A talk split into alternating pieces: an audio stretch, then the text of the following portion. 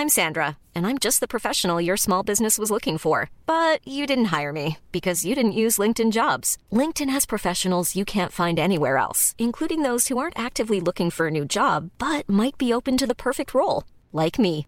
In a given month, over 70% of LinkedIn users don't visit other leading job sites. So if you're not looking on LinkedIn, you'll miss out on great candidates like Sandra. Start hiring professionals like a professional. Post your free job on linkedin.com/people slash Thank you.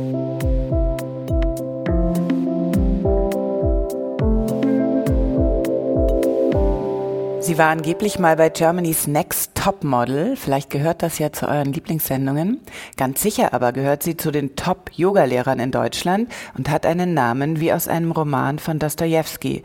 Willkommen bei Besser Leben mit Yoga. Ich bin Christine Rübesam und spreche heute mit Wanda Badwal über Mantra, Schlaghosen, Einsamkeit auf Bali, Einsamkeit in Berlin und wie das geht, in Liebe schwingen.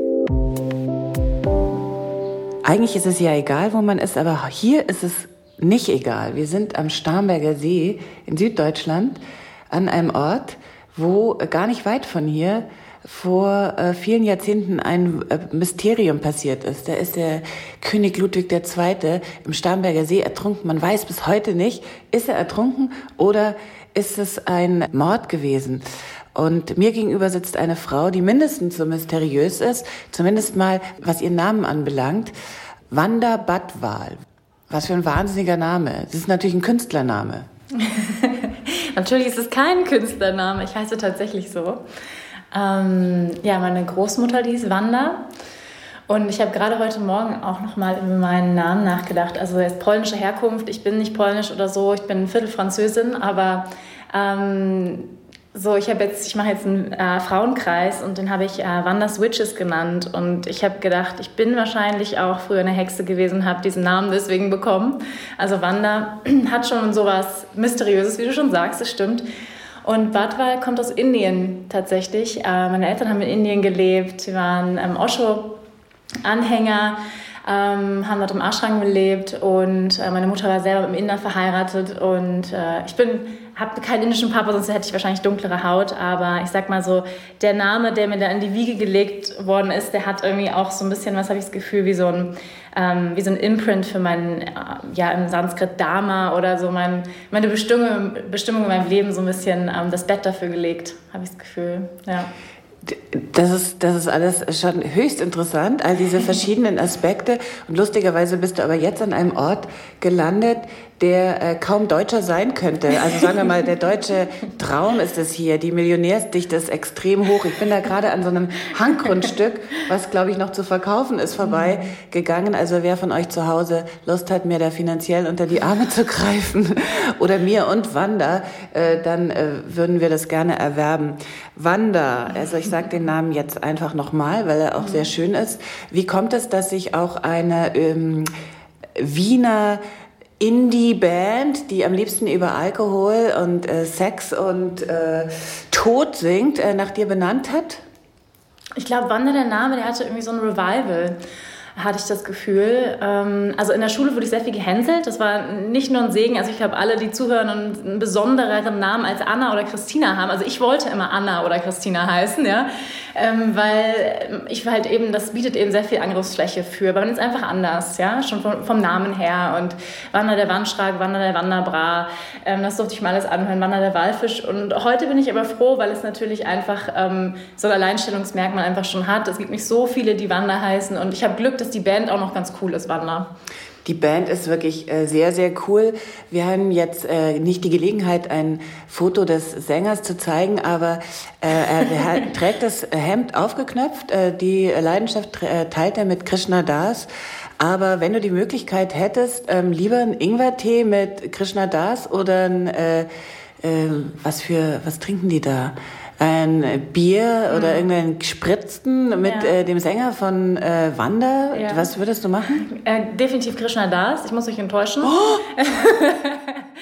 ja, ich bin, ich bin großer Kirtan-Fan. Ich, ich singe auch selber Kirtan und spiele Harmonium. Das heißt, ich würde mich dann doch mit, ähm, mit Krishna über äh, Mantren austauschen und einfach ihn interviewen ähm, zu seinem Leben. Das wär's, okay. Ich Gut, okay, das dürfen wir natürlich den Wienern jetzt nicht verraten, dann sind die enttäuscht. Ähm, wie du sagst, du singst selber auch, aber eben lieber ähm, Loka Samastar, Sukino Barantu. ähm, da geht's ja auch um Liebe mhm. in diesem Mantra. Ähm, Sollen wir das mal zusammen singen oder willst du einmal singen? Ja, ich kann es auch mal singen. So, Einfach so, übrigens so a, halb, halb, a cappella. Ja, oh ja. Gott, ich bin gar nicht eingesungen. Ne? Überrascht mich jetzt. Ich versuche es mal, ich muss mich mal an die Melodie erinnern, weil ich habe bei diesen Mantren ist immer so, gibt es unfassbar viele in, äh, Melodien. Ja. Und ich habe so drei ungefähr von Lukas Amaster. Da muss ich kurz drüber nachdenken. Oh, wir können ja mal so lange kurz ein- und ausatmen. Mhm, genau, könnt ihr auch mitmachen. Tief ja. ein- und ausatmen ist immer gut.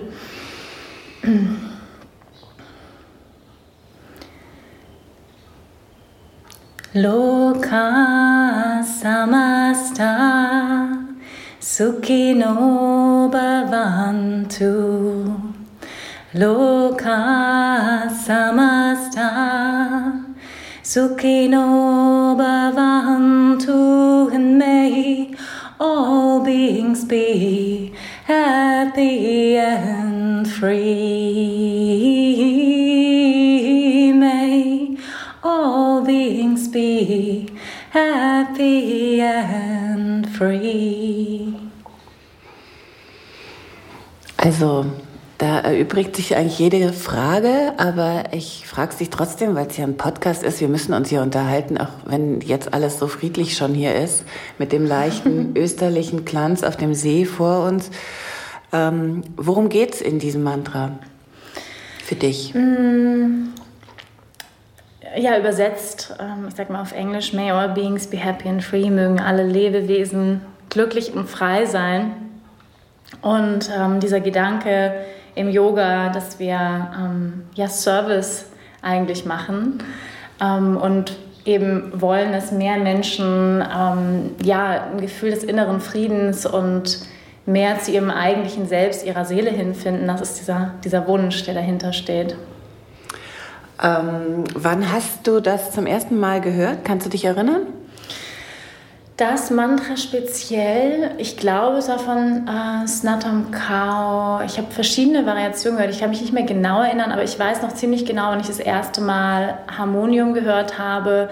Und es war in Berlin, ähm, auch im, in einer meiner Yoga-Heimaten im Spirit, wo du ja auch deine ähm, Yoga-Heimat hast. Und ähm, ich weiß noch, da war Patrick Brom eingeladen und es ist ganz witzig, weil sich der Kreis auch jetzt Jahre später geschlossen hat und er hatte eben Kirtansänger dabei und ähm, er startete die Stunde eben mit einem, mit einem Kirtangesang und sofort standen mir alle Haare zu Berge. Ich habe angefangen zu heulen und ich war so, was ist denn das? Ja, also ich war völlig perplex von dieser ähm, Tiefe und der Emotionalität, die ausgelöst wurde durch das Mantra und konnte mir das aber nicht so wirklich erklären und, und war aber fasziniert und ich wusste, ich muss das lernen, das Instrument. Das war wirklich so, ich habe am nächsten Tag bei eBay Kleinanzeigen eingegeben, Harmonium und bin dann irgendwo da an den Arsch der Heide gefahren und dann irgendwie für 320 Euro irgendwie so ein gebrauchtes Harmonium gekauft und dann angefangen, mir das irgendwie ein bisschen selbst beizubringen, habe dann auch Unterricht genommen und dann immer das weiter ausgebaut. Und ähm, ja, so die Magie des Mantra, der Mantren und warum sie auch so tief wirken, habe ich erst viel später verstanden, also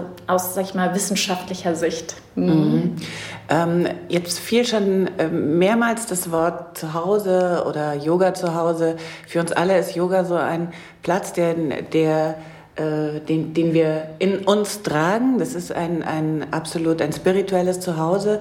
Nochmal zu deinem ähm, Zuhause, wie es im Pass steht oder so, wo du aufgewachsen bist. Mhm. Du hast äh, gesagt, dass, du warst immer so ein kleines bisschen fremd auch. Ähm, beschreib mal äh, vielleicht deine Kindheit. Ähm, mhm. Ganz simpel, was waren deine drei wichtigsten Gegenstände so als Jugendliche, sagen ja, wir mal? Als Jugendliche? Ähm, also als Kind habe ich sehr gerne viel ähm, im Garten gespielt und mich verkleidet. Das war eigentlich meine größte Faszination, mich in unterschiedliche Facetten meiner selbst eindenken zu können und auch das menschliche, die menschliche Komplexität ausdrücken zu können. Das hat mir sehr viel Spaß gemacht, diese Spielfreude. Ähm, und dann habe ich sehr viel mit meinem Puppenhaus gespielt. Ich habe mir unendlich lange ähm, Geschichten ausgedacht. Playmobil-Puppenhaus, vielleicht hatte das eine oder andere von euch stundenlang gespielt. Ähm, ja, also Hochzeiten gespielt, Winter, Sommer. Ich habe alles Geburtstage, alles, also sag ich mal, die Familie in klein eigentlich da durchgespielt ähm, in diesem Puppenhaus. Das habe ich sehr, sehr geliebt und habe es auch ewig behalten. Ähm, das waren so meine, äh, ich habe immer, ich habe auch viel gemalt. Also das waren eigentlich so meine, ich habe sehr, ich war auch schon eher ein Kind, was mm, ich sage mal, mit der feinstofflichen Welt auch im Kontakt war. Ich habe auch mal mit so Feen und Geistern gesprochen und war schon auch sehr verträumt und auch sehr ähm, so viel, also ich konnte auch lange mit mir alleine sein. Mhm. So. Mhm. mhm. Und äh, Gegenstände, also ich denke jetzt bei mir vielleicht an so eine alte Lederjacke, um die ich mich immer geprügelt habe mit meinen mhm. Schwestern oder äh, einen, äh, den, den ersten den ersten tatsächlich wirklich definitiv roten Lippenstift äh, ja, und ja, dann ja. später äh, war das ein Walkman. also was war es bei dir? So in der Teenagerzeit, also da war es auf jeden Fall mein weinroter Eastpack-Rucksack, der natürlich halb über dem Arsch hing und mhm. dann noch die von Fishbone, falls jemand diese Marke noch kennt, von New York. Aber ich habe damals, ich bin in Schleswig-Holstein groß geworden, in Hamburg geboren, also wirklich richtig auf dem Land groß geworden. Kein Mensch kennt es wahrscheinlich, wenn Büttel am Arsch der Heide, neben Alversdorf bei Heide, in der Nähe von St. Peter-Ording, also wirklich so anderthalb Stunden nördlich von Hamburg. Und ähm, das Einzige, was es dort gab in Heide, wo man überhaupt irgendetwas kaufen konnte, was auch nur ansatzweise cool war, war eben New Yorker Fishbone. Und da hatte ich diese äh, weinrote Schlag-Korthose. Also es war weinrot auf jeden Fall die Farbe. Mhm, alles ah. war weinrot. Ich würde auch sagen, Mann, unter Weinrot lässt sich, äh, lässt sich eine Menge äh, gruppieren. Oh Gott. Du bist dann ähm, nach Hamburg gegangen und wolltest, äh, ist das richtig, wolltest äh, Schauspielerin werden oder warst Schauspielerin? Also deine Fantasie hattest du ja schon. Du hattest die weinrote Schlaghose. Was kam in Hamburg noch dazu? ähm, genau, das war mein absoluter Traum. Ich habe mit zehn angefangen, Musical zu spielen. Wir hatten sehr engagierte Lehrer in der Schule und habe dann früh gemerkt, das macht mir Spaß. Tanzen, singen und spielen und habe mir das auch alles sehr, sehr traumhaft äh, vorgestellt, habe, glaube ich, auch nur mit diesem Traum ähm, meine Schulzeit überstanden. Also äh, die fand ich wirklich sehr, sehr ätzend, also die normale Schulzeit und habe immer auf diesen Traum hingearbeitet, Musical-Darstellerin, Schauspielerin und bin dann auch tatsächlich nach Hamburg gegangen in die Stage School nach meinem Abi und ähm, habe dann dort die dreijährige Ausbildung gemacht, ähm, was allerdings alles andere als dann so spaßig war, wie ich mir das erträumt habe. Es war wirklich, ähm, muss ich schon sagen, es war eine der härtesten Zeiten in meinem Leben. Warum? Ähm, ja, weil natürlich die, ich sage jetzt mal, das ist ja bei vielen Berufen so, von außen sieht das immer alles ganz nett aus. Ne? Wenn man mal im Musical war, denkt man so, oh, ist aber ein schöner Beruf. So, die Konkurrenz und der Druck ähm, und auch die Äußerlichkeit, äh, die mit diesem Beruf, also im gesamten Medienbusiness, ich reiße es jetzt mal so über einen Kamm, mhm. einhergehen, das ist schon enorm. Also ich habe einfach gemerkt, ich bin zu sensibel, kann man sagen, für diesen Beruf und habe sehr viel einfach immer aufgenommen, auch an Neid, an Konkurrenz, an Druck, ähm, an Gelästere. Das habe ich immer sehr nah an mich rangelassen und konnte mich damals, ich habe damals noch nicht meditiert, kein Yoga gemacht. Das heißt, ich hatte noch keine Tools, um mich da irgendwie mhm. abzugrenzen, um irgendwie so bei mir zu bleiben. Das heißt, war irgendwie immer alles im Außen, hat immer stattgefunden, immer Leistung, Leistung, Leistung und es war ähm, sehr ungesund. Ja, also man stellt sich vor, äh, das ist praktisch ein ein einziges Casting von Tag 1 bis äh, zum Schluss. Also du musst dich permanent verteidigen und du wirst natürlich immer über deine Leistung, ähm, aber auch über dein äh, Äußeres ähm, das ist die Währung, ja. Mhm.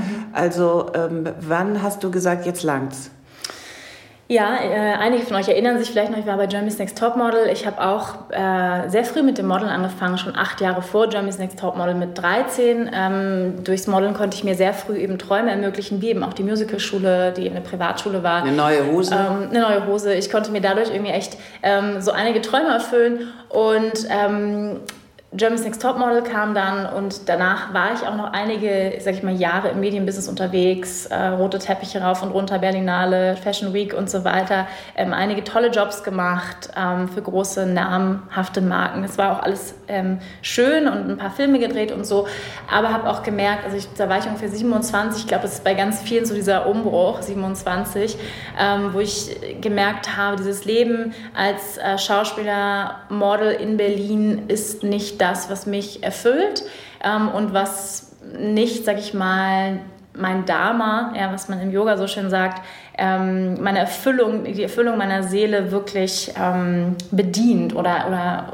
wirklich meiner Seele gut tut, könnte man sagen. Ja? Und da habe ich wirklich starke Zeichen gekriegt. Ja? Also ich war wirklich auch, äh, ich war viel einsam. Äh, ich habe mich in Berlin sehr, sehr einsam gefühlt. Also Yoga war so mein, mein Zufluchtsort in der Zeit, in, der ganzen, in den ganzen Jahren, ähm, wo ich dann immer in Spirit gegangen bin. Das war echt so meine Oase da im, im Westen. Ähm, und habe gemerkt, das ist eigentlich das, was mich viel mehr nährt als, als diese Welt ähm, der Schauspielerei und des Modelns, weil es eben sehr äußerlich ist. Ne? Du hast dann die Spirit Yoga Lehrerausbildung gemacht und äh, die ist tough. Äh, wie ist dir der Trill so bekommen von Patricia? Du kannst ganz offen sprechen, es hören nur ungefähr 100.000 Leute zu. ähm, ich fand die Ausbildung großartig als Grundstein für alles, was ich danach gemacht habe. Ähm, ich bin Patricia bis heute sehr, sehr, sehr, sehr dankbar. Also Patricia, wenn du es hörst, ähm, vielen Dank. Ähm, ich, die Klarheit, die Patricia hat und ähm, auch die, die Straightheit, ähm, die Ausbildung hast du ja auch gemacht, ähm, ist sehr, sehr ausrichtungsbasiert. Ich habe die äh, nicht gemacht. Ach so, du hast nicht gemacht. Aber die ist halt sehr ausrichtungsbasiert und irgendwie sehr, ich sag jetzt mal, auf, auf, auf die, äh, eine gesunde Ausrichtung und, und ähm, sinnvolles Sequencing ausgerichtet. Und da, dafür hat es echt also, so viel für mich getan. Also weil ich danach habe ich sehr viel Yoga auf der ganzen Welt gemacht und gemerkt, okay, vieles davon, was ich da gelernt habe, wird aber gar, gar nirgendwo anders irgendwie so praktiziert oder gelehrt. Und das fand ich, ähm, das war gut. Also ähm, Hast du denn nach der Ausbildung, also ich habe ähm, äh, auch, äh, meine erste Ausbildung war in, in New York bei OM, also bei einer Schülerin von Sharon Gannon und mhm. David Life und danach eine bei Chiva Mukti nochmal. Und ich habe nach der ersten Ausbildung ähm, hatte ich so, eine komische, so ein komisches Gefühl von sowohl Größenwahn als auch komplette ähm, das Gefühl von inadequate, also überhaupt nicht äh, genug äh, zu wissen mm, mm. und eigentlich überhaupt äh, mm. viel zu ein Gefühl viel zu überheblich, äh, dass man jetzt tatsächlich anfangen könnte zu mm. unterrichten. Wie ging dir das? Ja, man äh, schwankte tatsächlich, glaube ich, zwischen diesen beiden Extremen. Ähm, ich, hab, ich wusste aber auch, und das wurde uns in der Ausbildung auch immer wieder gesagt, wenn man zu lange wartet nach der Ausbildung, dann geht fetter Zug an dir vorbei und man muss einfach in das kalte Wasser springen. Und, und natürlich hat ihr sicherlich, ähm, also denk an Valentin, der war auch Schauspieler und es gibt ja eine Reihe von Leuten genau. aus kreativen Berufen und auch aus der Schauspielerei, die äh, Gott sei Dank dann zum Yoga gewechselt sind, denn da macht es natürlich Sinn. Viele, viele Qualitäten kannst du da einfach übernehmen und das ist sinnvoll. Das heißt, wenn du dich äh, vor eine Gruppe von Leuten stellst, dann weißt du, du solltest besser deutlich sprechen. Die Leute sollen dich erstens verstehen, die sollen dich auch anschauen können. Das heißt, du spielst in gewisser Weise eine Rolle, aber das tut allen gut. Also ähm, zu mir sagte dann mal jemand, naja, fake it till you make it. Mm, mm. Oder?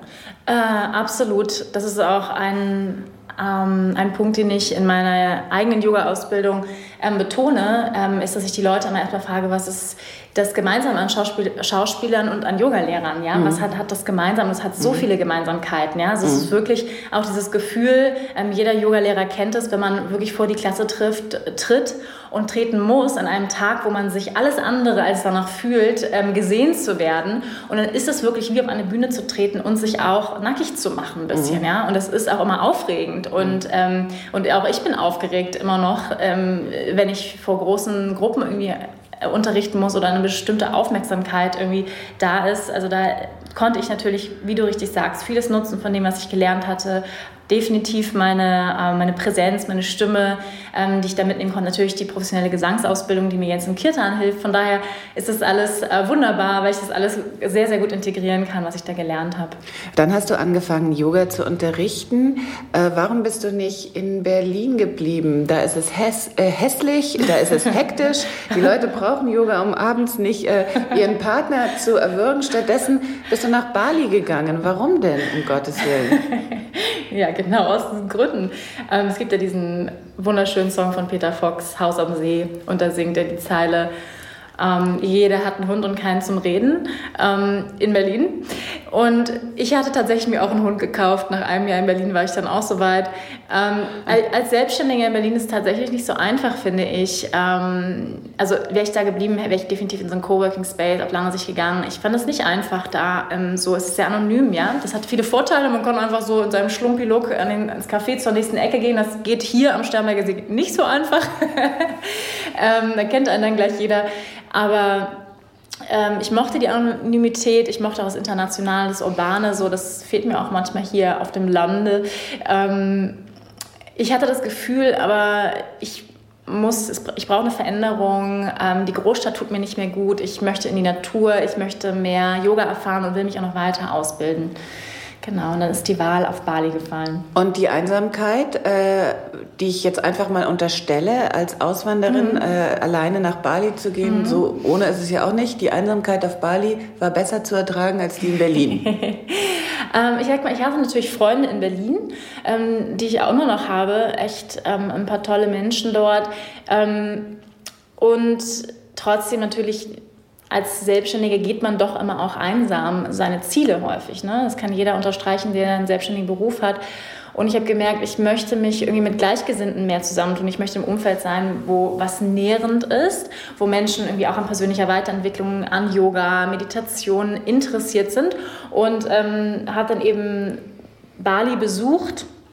Und es war eigentlich ziemlich sofort klar, dass ich hier hinziehen möchte. So. Mhm. Wie mutig ist es, auf eine beliebte Ferieninsel auszuwandern? ähm, ich finde sehr mutig, ähm, weil es ist der Sprung ins Ungewisse. Also ich, zu der Zeit, wo ich gegangen bin, war ich ähm, als Model sehr, sehr erfolgreich, vor allem im Werbebereich. Also es waren dann irgendwie zu der Zeit, wo ich gegangen war, drei Spots gleichzeitig on air. Ähm, ich habe sehr, sehr gut verdient und alle waren so, um Gottes Willen, nimm doch noch die nächsten Jahre als Werbemutti mit, ja, für irgendwie Milch, Müller, Milchreis und was auch immer noch da alles beworben wird, Waschmittel und so. Und da, das ist einfach sehr, sehr lukrativ und macht es auch nett. Also ich sag mal, die Werbemodelwelt, die ist ganz nett. Das ist auch, geht es so mehr um Schauspielerei mhm. auch und so. Das hat mir auch Spaß gemacht. Aber ich habe gemerkt, okay, das ist irgendwie, also ich glaube, ich kann doch mehr Sinnvolles mit meinem Leben anfangen, als jetzt ähm, irgendwelche Joghurts zu bewerben. Das macht auch total Spaß und ich, ich will das auch gar nicht so dogmatisch verurteilen, weil ich finde es auch wunderbar, wenn man sich dann mit diesem Geld auch eine andere Freiheit ermöglichen kann. Und das konnte ich auch. Also durch, diese, ich mal, durch dieses Geld habe ich gedacht, okay, ich habe jetzt ein Jahr Puffer, wo ich kein Geld verdienen muss, wenn ich nach Bali gehe und ich schaue einfach mal, wie es läuft. Und es ist einfach so, es ist am Ende der Welt, es ist ja da unten bei Australien, Bali. Ähm, es ist eine beliebte Ferieninsel, es ist ja touristisch und dennoch ist es ein dritte Weltland. Es ist ähm, hinduistisch, ähm, also balinesisch-hinduistisch. Und es ist von Australiern besiedelt. Das heißt, man ist Ausländer unter den Balinesen, also als mhm. Deutscher, mhm. und unter den Australiern mhm. ist man auch Ausländer. Das heißt, ich habe dieses Ausländersein ähm, tatsächlich sehr stark auch empfunden. Mhm. mhm. Genau, es ist ja so, wie man sagt ja immer, das ist so das Mallorca äh, der, der, Australier. Der genau. Ähm, ich habe gehört, dass der Yoga-Tourismus, der jetzt viel stärker ist noch als äh, in der mhm. Zeit, als du dorthin gegangen bist auf Bali, ziemlich äh, krass ist und dass er auch äh, eine ziemlich, ähm, also ökologisch ziemlich niederschmetternde Bilanz aufweist. Wie sind mhm. da deine Erfahrungen? Was mhm. hast du mhm. erlebt? Ähm, ja, es gibt natürlich, äh, es gibt natürlich einen großen Yogatourismus auf Bali, das ist definitiv so. Und ich würde also sagen. Yogis, die zu viel Wasser, die zu viel duschen und äh, das Wasser, äh, zu viel Wasser verbrauchen. Solche Sachen habe ich ja gehört. Okay. Ich war kann, noch nie da. Ich also. kann das natürlich schwierig jetzt einsehen, wie viel die einzelnen Yogis tatsächlich duschen am Tag. Aber ähm, was ich definitiv sagen kann, ist, dass Bali ein großes Müllproblem hat. Ähm, und äh, sehr korrupt, es ist sehr korrupt auf Bali. Ähm, Bali hat viele Probleme, die mit dem Tourismus auch gebracht worden sind, kann man so sagen. Ähm, vor allem jetzt die Orientierung am Westen und dieser Leistungsgesellschaft und die Magie, jeder, der schon mal auf Bali war, weiß es auch, die Magie, die Bali hat, ist eben, dass die Werte, die die Balinesen leben, ähm, sehr anders sind als die in Deutschland. Das heißt, der erste Wert ist Spiritualität, und danach kommt die Familie und dann irgendwann kommt das Geld. Und dann kommt Julia Roberts. das auch. Aber ähm, das verändert sich halt gerade sehr. einfach durch, durch den Tourismus, dass eben diese Werte von Spiritualität, das machen sie zum Glück immer noch und ich glaube, Bali ist vielleicht einer der eins, also einer der wenigen Orte auf der ganzen Welt, wo sie wirklich so das durchziehen. Natürlich auch, weil sie merken, es finden Touristen gut, ihre Spiritualität, aber das, da ist tatsächlich auch eine absolute Authentizität dahinter und ein tiefer Glaube bei den Balinesen und ähm, das ist wunderschön und ähm, gleichzeitig finde ich auch egal auf welche Insel, egal in welches Land wir reisen, müssen wir schauen, dass wir da so wenig äh, Footprints wie möglich hinterlassen. Wie hast du dich in dieser Zeit, in den drei Jahren auf Bali verändert? Mm, oh Gott, krass. Es ist, ne, ist sehr schwer in Worte zu fassen. Ich würde Bali als extremen Katalysator von Transformation beschreiben. Das heißt, die Transformation, die ich in drei Jahren Bali durchlaufen bin, da hätte ich in Deutschland vielleicht zehn Jahre für gebraucht. Also vom Gefühl her war es so intensiv und jeder, der auf Bali schon mal war, weiß es, Bali brings up your shit, Bali is gonna kick mhm. your ass. If you want or not, das ist wirklich so. Aus dem Grund, also es gibt einmal eine ganz... Wer, darf, ich mal kurz fragen, äh, mhm. warum sollte man daran interessiert sein? Mal so eine nicht-yogische Frage. Muss doch gar nicht sein. Ähm, nö, wenn man sagt, alles tutti in meinem Leben, kann man das natürlich weiter so machen. Ich glaube, dass wir alle, egal wie wir aufgewachsen sind, ähm, bestimmte Verletzungen, Traumata in unserer Kindheit erlebt haben.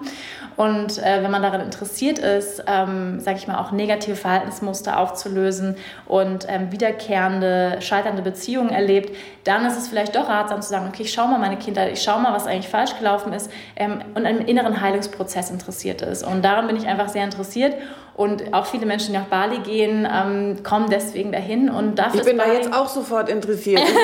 Will auch meine Blockaden in der Sonne lösen. ja, aber so, so, also das ist wirklich heavy. Also das ist so, ich sage immer, Bali kommt so scheinheilig daher. Ja? Man sieht so Urlaubsfotos, man sieht so auf Instagram, wie irgendwelche Mädels mit ihrem Stringtanger Kokonat schlürfen. Man denkt so, oh, ist aber total sexy da. Ähm, Bali ist intens. Also nicht, wenn du da für zwei Wochen hinfährst, aber wenn du da länger bist. Also ich weiß noch, als ich angekommen bin, habe ich jemanden getroffen, der seit sechs Jahren auf Bali lebt und meinte, Bali is gonna test you und du wirst, also was ich dir prophezeie, ich sage dir das nicht, weil ich denke, ich bin jetzt irgendwie der Guru oder so. Ich sage es dir, weil, weil das so viele erlebt haben. Also entweder dein Geld wird einfach weg sein, also du wirst getestet werden. Ähm, du, es wird dir richtig schwierig gemacht werden, hier zu bleiben. Und Bali testet dich, ob du das willst, also ob du wirklich das willst. Und, und manche werden sehr krank, manche verlieren alles, ähm, denen wird das Portemonnaie geklaut, was auch immer passiert. Ähm, also viele, die ich auch kenne, die in Bali waren, denen ist Ähnliches passiert. Und es war tatsächlich so. Also nach drei Monaten war mein, ich musste eine Steuernachzahlung machen, also in einer Höhe, die ich vorher noch nie machen musste. Ich konnte mir nicht erklären, wie das zustande gekommen ist. Also ich bin seit zehn Jahren selbstständig, war mir vorher noch nie passiert. Da hat irgendjemand einen Fehler gemacht in, meiner, in der Buchhaltung. Und ich hatte, also all mein Geld war dann weg, was ich für ein Jahr hatte. So fing es erstmal an. Mein Vater hat Krebs gekriegt. Ähm, und da war, also das war der Test dann, ja. Okay, willst du das halt wirklich? Mhm. Und deine schönste Erfahrung? ja, die schönste Erfahrung. Mm, ich habe die wunderschönsten Erfahrungen auf Bali gemacht, die, die schwierigsten und, und die schönsten gleichzeitig. Die hängen ja oft zusammen.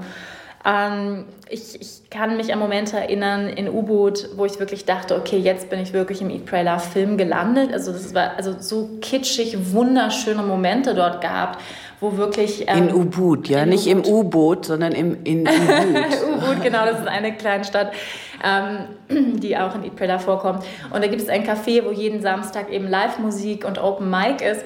Und wirklich alle waren da, die Frauen mit langen Kleidern, wunderschön lange Haare, die Kinder sprangen da rum, es wurde Live-Musik gespielt, die Blumen flogen, also die Rosenblätter flogen durch die Luft. Also es war wirklich leckeres veganes Essen, es war ein Traum. Also solche Momente, also die habe ich so abgespeichert, ne? so die wirklich waren so, wo dein Herz so aufgeht und du wirklich denkst, okay, jetzt bin ich total, also in dem kitschigsten, romantischsten Film gelandet. Also das sind so Momente, die, also ich kann, könnte noch viele andere davon erzählen, die ich da erlebt habe, ja. Mhm. Mhm.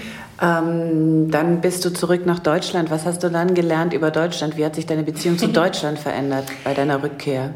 Und ähm, warum bist du überhaupt zurückgekommen? Ja, warum bin ich überhaupt zurückgekommen? Ähm, ich, ich kann das wirklich jedem nur empfehlen, ähm, mal eine Zeit lang wirklich im Ausland zu leben, weil ähm, plötzlich die eigene Identität und auch die, sag ich mal, der Imprint, den wir alle haben von unserer Gesellschaft, ähm, die Glaubenssätze, die wir in uns tragen, ja, ähm, die Qualitäten und auch die Werte, die wir als Deutsche mitgekriegt haben, Pünktlichkeit, Ehrlichkeit, Disziplin und so weiter, ja, ähm, die wunderbar sind und du weißt sie auch noch mal ganz anders zu schätzen, wenn du im Ausland bist, vor allem unter vielen Amerikanern, Australiern, die ganz, ganz andere Werte leben. Mhm.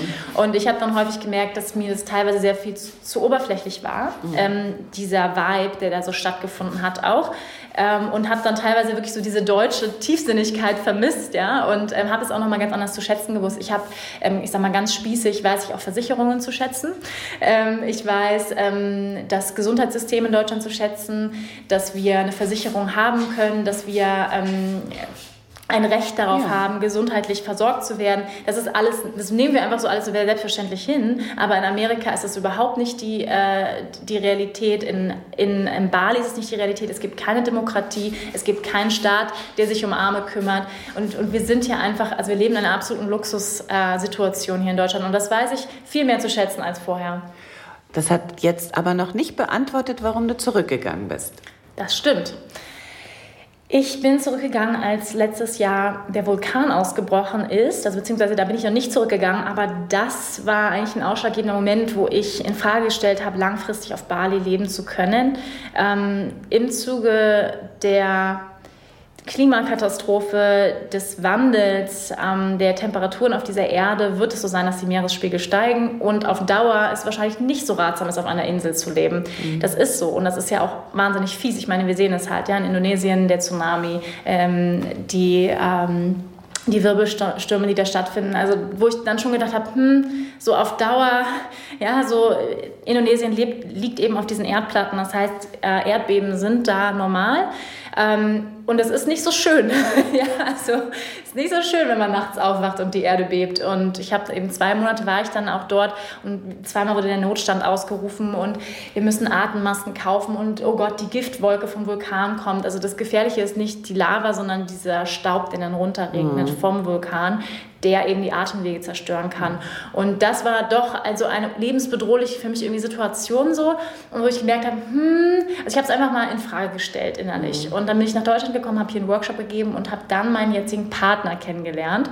Also man kann auch sagen, das Universe hat mir die, die Antwort relativ schnell ähm, gegeben in der Form auch meines Partners, der ähm, ja, also wir sind schon so, also das ist eigentlich, also ist der Mann, den ich mein ganzes Leben lang äh, mir gewünscht habe. So. Und ähm, er hat sich mich gewünscht und wir sind beide sehr glücklich, dass wir so lange äh, gewartet haben aufeinander, kann man sagen. Also äh, jetzt muss ich ähm, einfach mal sagen, dass deine Augen jetzt äh, etwas, äh, wenn es überhaupt möglich ist, äh, noch mehr strahlen. Ähm, deshalb gleich nochmal zurück zur Liebe. So haben wir angefangen mit Lukas Samastar Sokinoba Bantu. Du sprichst sehr gerne davon oder hast in der Vergangenheit oft davon gesprochen. Ähm, ihr bei Yoga Easy äh, könnt euch das nochmal auf den Videos anschauen oder den Video-Interviews, äh, die wir haben. Du hast gerne davon gesprochen, in der Frequenz der Liebe zu schwingen, egal mit wem. Ja, ich zitiere dich. Ähm, das klingt ein bisschen an. Gesagt? Ja, das klingt etwas, das klingt etwas anrüchig. Also Zufall oder Taktik? ähm Okay, ich muss jetzt mal drüber nachdenken, warum ich dann das Dann komme ich, dann, dann gleich, gleich, die nächste Frage, weil wir in Bayern sind. Ich meine, könntest du äh, mit Markus Söder schwingen? Ähm, ich glaube tatsächlich, ähm, dass die, dass die ähm, Frequenz unserer Seele tatsächlich Liebe ist oder die Frequenz unserer, unseres Herzens. Ähm, nur bei den meisten Menschen sind da sehr viele Schichten oder bei vielen Menschen sind sehr viele Schichten drum, kann man sagen, sehr viel Konditionierung passiert im Laufe des Lebens. Ähm, aber ich denke, wenn wir vom Herzen kommen, können wir immer das Herz des anderen erreichen. Da bin ich ziemlich sicher, ja. Egal eigentlich bei wem. Ähm, das heißt aber auch, dass wir selbst unsere eigenen Wertungen und Konditionierungen auch beiseite ähm, schieben müssen, wenn wir einem Menschen auf der Herzebene begegnen wollen. Dann Stichwort Konditionierung. Äh, bestellst du deine Hafermilch bei Amazon? Nein, die bestelle ich nicht bei Amazon, äh, die kaufe ich bei Rewe. Vorbildlich. Das, das wollte ich einfach auch bei dieser Gelegenheit einfach ins Universum schicken. Es gibt diese diese äh, legendäre Gegenwartsideologie im Yoga, sich nicht mit der Vergangenheit zu beschäftigen und auch nicht mit der Zukunft, sondern nur im Moment zu leben. Mhm. Wie äh, interpretierst du das für dich? Mm, ich denke, um völlig im gegenwärtigen Moment zu leben, müssen wir Frieden gemacht haben mit der Vergangenheit. Und ähm, ich glaube, dass die meisten Menschen das noch nicht gemacht haben. Ich bin auch immer noch auf dem Weg, äh, mehr Frieden in meine Vergangenheit zu bringen. Ähm, Stichwort Kindheit eben nochmal. Ähm, das lohnt sich wirklich. Also ich habe viel innere Arbeit gemacht und das Beste, was ich gemacht habe, war Schattenarbeit, innere Kindarbeit, kann ich nur jedem empfehlen, ähm, da wirklich nochmal in die alten Wunden zu gehen, die wir alle haben. Und ähm, das bringt einfach sehr, sehr viel Frieden. Und dann ist es auch einfacher, im gegenwärtigen Moment zu leben und sich auf die Zukunft zu freuen. Inneres Kind ist, glaube ich, jedem ähm, äh, geläufig. Schattenarbeit, was soll das sein? Mm, das heißt, die Teile, die wir selbst nicht sehen oder nicht sehen wollen. Ja, das sind die unangenehmen Teile. Ja, also unsere Eifersucht, unsere Wut, unsere, unser Neid, ähm, unsere Bösartigkeit und wir haben alle diese Teile. Ja, wir mögen wir nicht so gerne, aber ähm, wir haben sie alle und sie sind. Ich nicht. und, und sich die anzugucken, ähm, das lohnt sich wirklich und die sind natürlich nicht pretty, aber wenn man wie, wie sie umarmen ja, und integrieren, Stichwort Yoga-Integration, ähm, das heißt wirklich diese Teile auch zu umarmen und anzugucken und sagen, ja, manchmal bin ich eifersüchtig, manchmal bin ich wütend und manchmal bin ich richtig traurig. Mhm. Beschäftigst du dich damit auch in deinem Buch, in dem du, das du gerade schreibst? Mm, es wäre schön, wenn es da eine Rolle spielen würde. Ich glaube, diese tieferen, sag ich mal, auch inhaltlichen Themen, die werden in meinem nächsten Buch dann bearbeitet werden. Ähm, in dem jetzigen Buch ist es tatsächlich ein, äh, es wird ein, ein Standard-Yoga-Werk werden. Mhm. Ich sag mal erstmal ein bisschen praktischer angelegt. Mhm und ähm, auf die tiefere ähm, Ebene der inneren Arbeit und ich sag mal psychologischer, das wird dann im, im nächsten Buch drankommen. Deine aktuelle Lieblingsasana? Meine aktuelle Lieblingsasana? Ähm, ich glaube tatsächlich Anahatasana, also mhm. Herzöffner. Mhm. Mhm. Deine letzte Sünde? Meine letzte Sünde, muss ich mal kurz drüber nachdenken. Ah ja, ähm, bei McDonald's in Österreich ähm, den Veggie-Burger gegessen, der aber schmeckt wie Chicken. Und natürlich dabei McDonald's unterstützt, wenn das Patrick Unmöglich. erfährt. Ähm, trägst du Glitzerlidschatten? Ja. Sieht toll aus. Freust du dich auf Korfu? Du bist in Korfu dabei beim All-Stars Retreat. Ja, ich freue mich total. Ich musste jetzt schon gestern ähm, den Schedule meine, meine Klassen ein halbes Jahr vorher klar machen. Ähm, ich freue mich sehr ähm, auf die Zeit und vor allem auch äh, vielleicht ja auch selbst die Möglichkeit zu haben, bei, bei anderen tollen Lehrern in die Klassen zu gehen. Ja, Marike, die das organisiert, äh, sollte ein bisschen mehr im Moment leben und dann lebt sie in der Zukunft und muss das jetzt alles schon organisieren. Also schöne Grüße nach Hamburg. Äh, auf welchen Lehrer freust du dich besonders oder auf welche Lehrerin? Ähm, ich muss mal gucken. Ich weiß gar nicht, ehrlich gesagt, wer noch alles dabei ist. Ähm, Nicole Bongartz, ja. Timo Wahl, Anna Trökes, Valentin Alex, Ja, Anna Trökes natürlich unbedingt. Ähm, bei Valentin war ich früher immer Schülerin, da bin ich sehr oft hingegangen gehe ich jetzt bestimmt auch wieder hin. Also ich muss immer gucken, wie viel Zeit ich habe. Bei Anna Drückes war ich noch nie, werde ich auf jeden Fall hingehen. Ähm, bei Patrick war ich schon häufig in den Klassen, weil, er ja auch hier in er München ist. Er kommt auch zu Besuch, ja. Ähm, genau. Ja, ich lasse mich mal überraschen. Ich bin da offen. Ja, es ist ja auch alles noch äh, gerade so ein bisschen... Äh, wird gerade alles hin und her geschoben, aber es wird sicher toll. Also da sehen wir uns spätestens wieder. Sehr schön. Vielen Dank für das Gespräch und wer da im Hintergrund immer so ein bisschen heftig geschnauft hat, ich hoffe zustimmend und nicht missbilligend. Das war nicht mein Freund. Das war nicht der Partner, sondern das war, ähm, die leben hier in so einer Ménage à trois, das war euer riesiger Hund, der in Wirklichkeit gar kein Hund ist, sondern eigentlich so ein weißes, dickes Pferd. Ja, sieht Sunny. eher aus wie so ein Miniatureisbär. Mhm. Okay, also habt noch einen schönen Tag. Ja, vielen Dank. Videos mit Wanda findest du bei uns, dem Online-Yoga-Studio Yoga Easy. Zum Beispiel Yin-Yoga für Schulter und Nacken, jede Menge Tutorials, Morgen-Yoga. Du kannst uns gerne für zwei Wochen unverbindlich testen. Geh einfach auf yogaeasy.de slash podcast Gutschein. Wenn du möchtest, kannst du diesen Podcast auf iTunes, Soundcloud, Stitcher oder YouTube abonnieren. So verpasst du keine neue Folge mehr. Und wie immer freue ich mich natürlich über jeden Kommentar von euch. Bye bye.